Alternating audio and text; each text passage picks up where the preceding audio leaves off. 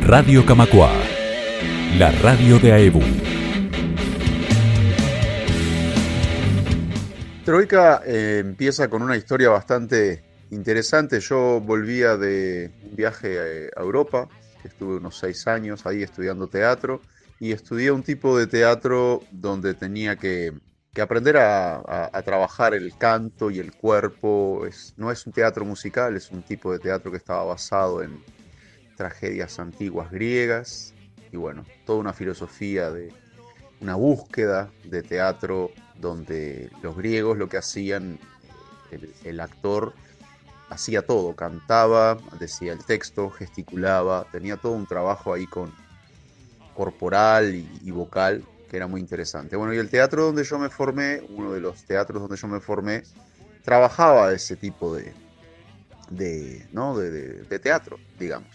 Y bueno, ahí eh, yo había trabajado la voz acá en Montevideo, pero ahí descubrí eh, un mundo que en realidad lo que más me gustaba del teatro era, era cantar, era el canto dentro del teatro.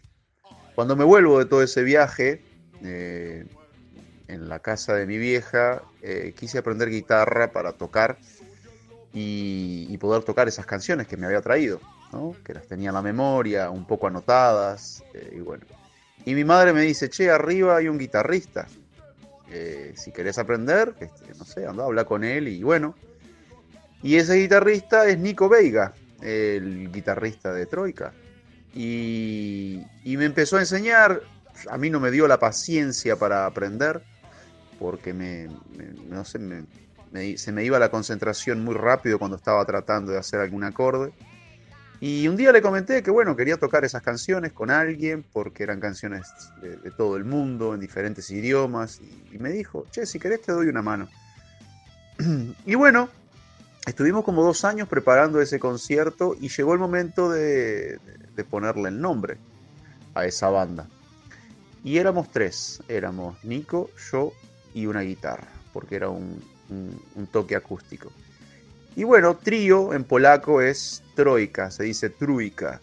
Eh, y entonces decidimos ponerle así. Y ahí empezamos a tocar, Nico y yo, cantos del mundo que tocamos en varios lados eh, para un público muy especial. Un día Nico tiene un problema en la columna ahí, eh, bastante serio, y bueno, decidimos parar con eso. Y cuando retomamos me dijo, che Martín, quiero hacer una banda. Este, y está, ¿qué te parece? Y le digo, pa, Nico, cantar en español, ¿te parece? Porque claro, yo cantaba en otros idiomas, en cualquier idioma, menos en español.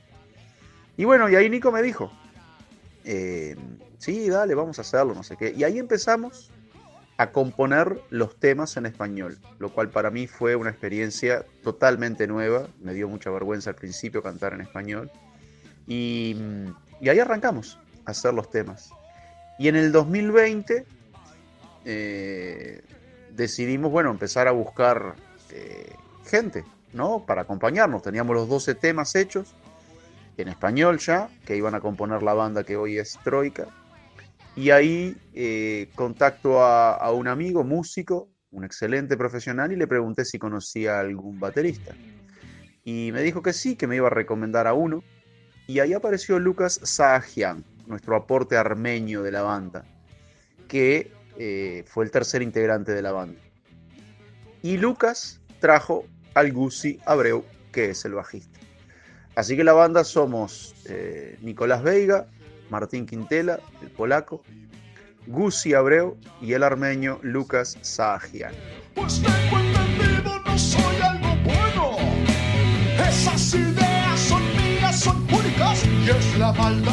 el género que nos, nos define es un poco hacer algo que, nos guste, que nos copie hacerlo, que nos interese y, que también eh, pueda llegar a la gente, ¿no? Un equilibrio entre esas dos cosas. Si hubiera que ponerle un nombre y colocarlo en un estante sería hard rock, ¿sí? Pero depende mucho de la persona que lo escucha. Eh, lo que para unos es hard rock, para otros no lo es. Lo que para unos es hard rock, para otros es pop rock, etcétera, etcétera, etcétera. Así que bueno, nos definimos como una banda que se encontró para hacer lo que nos gusta eh, y queremos también eh, que a la gente le guste lo que hacemos. aunque no trabajamos para eso. Simplemente eh, lo hacemos y bueno, después si gusta, gusta.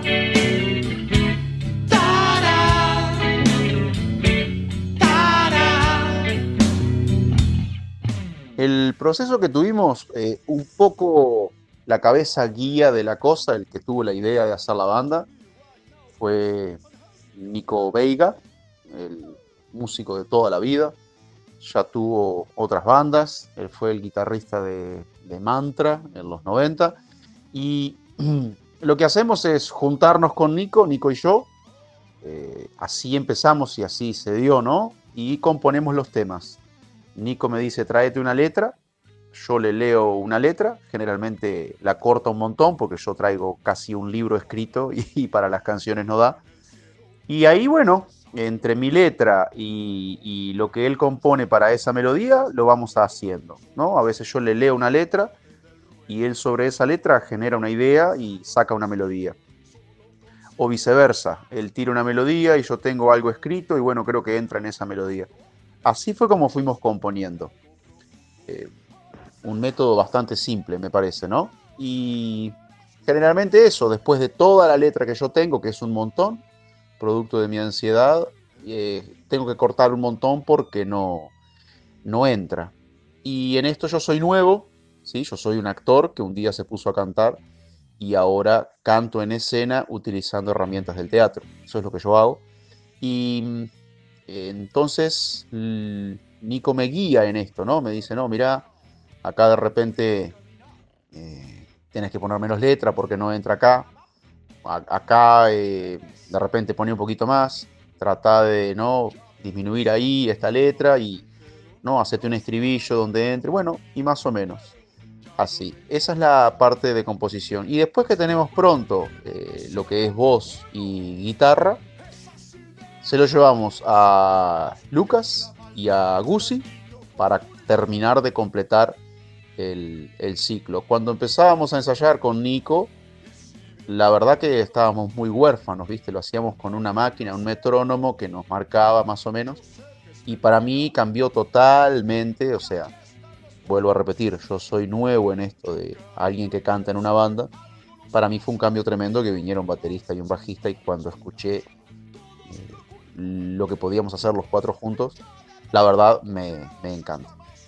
Con respecto a la producción, eh, si bien eh, los otros tres chicos son gente experiente en el tema de la, de la música y ya están en el ruedo hace muchísimos años, somos una banda más bien veterana, excepto Lucas, el, el batero, que que es un pibe, podría ser mi hijo, tiene 25 años, yo tengo 44 pinos, así que menos él, somos más veteranos. Y, mm, pero bueno, eh, no importa mucho la edad, por lo poco que sé de esto, veo que el tema de producirse lleva un tiempo, hay que laburar, eh, tenés que hacer que la gente te escuche, que te conozca, que te siga en un, en un toque, en dos toques, en tres toques, hasta que llegas a un momento que, bueno, lanzás un toque y sabes que va a haber gente. Entonces, eh, la vamos más o menos en este momento, que somos una banda que está arrancando, eh, la vamos buscando a medida de nuestras posibilidades. Yo me puse al hombro un poco la parte de, de conseguir toques y, todo eso, esa parte de la, de la, producción.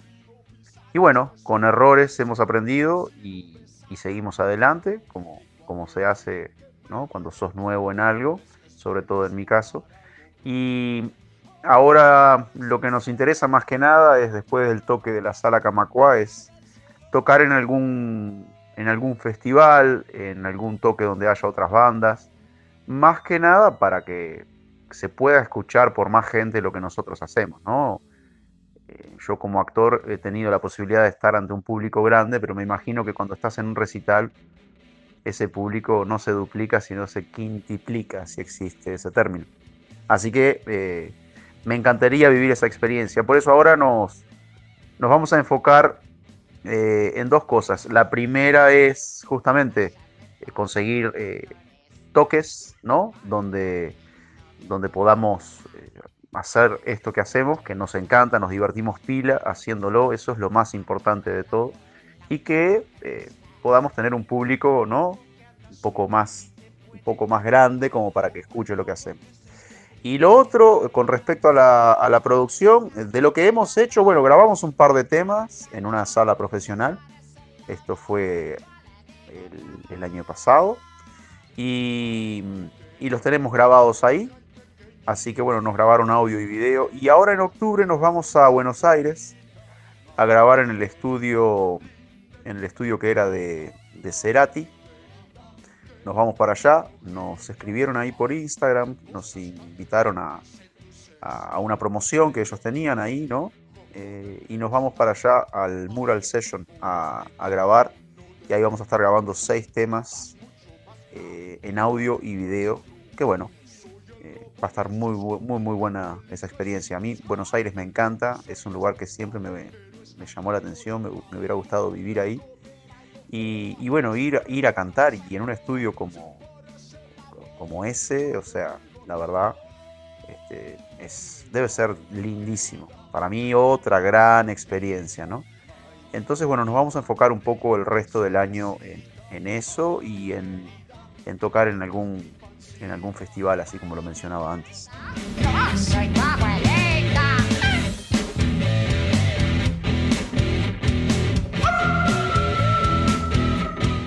La propuesta para el sábado es una, linda propuesta, estamos, estamos muy copados con, lo que, con lo que pueda llegar a suceder.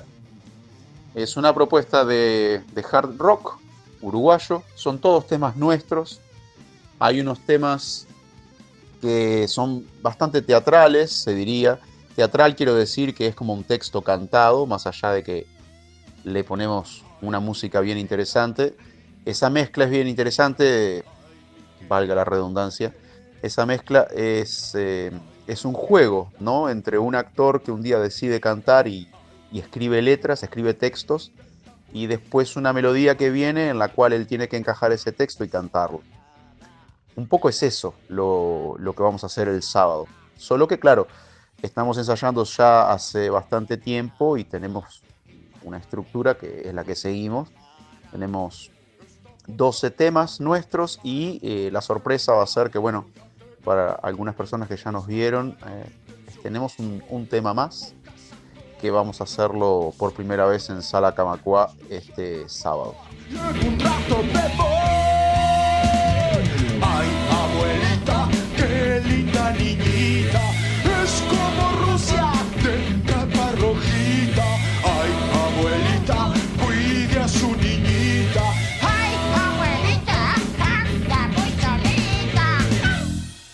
Escucha nuestros podcasts en TuneIn, iTunes y Spotify. Búscanos como Radio Camacua.